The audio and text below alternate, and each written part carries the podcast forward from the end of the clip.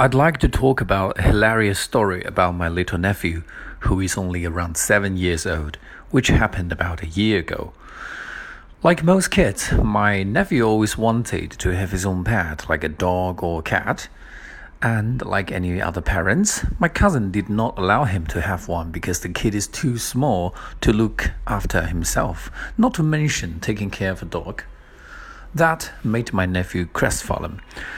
But in the following days, I noticed some abnormality about him. He was sneaking and mysterious. And sometimes he smirked at me for no reason, which bewildered me. But I didn't take it very serious because kids do that very often, don't they? And then one day he sneaked up to me and said, Do you want to see my pet? That was jaw dropping because I had never saw him with a pet or anything. So I said yes.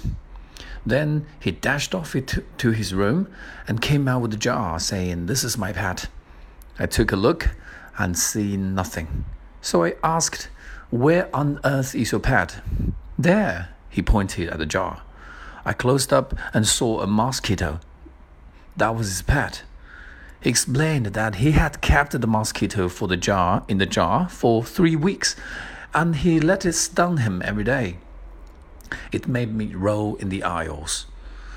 Later, I told his folly to the other, you know, adults in the family, and they all burst into laughter.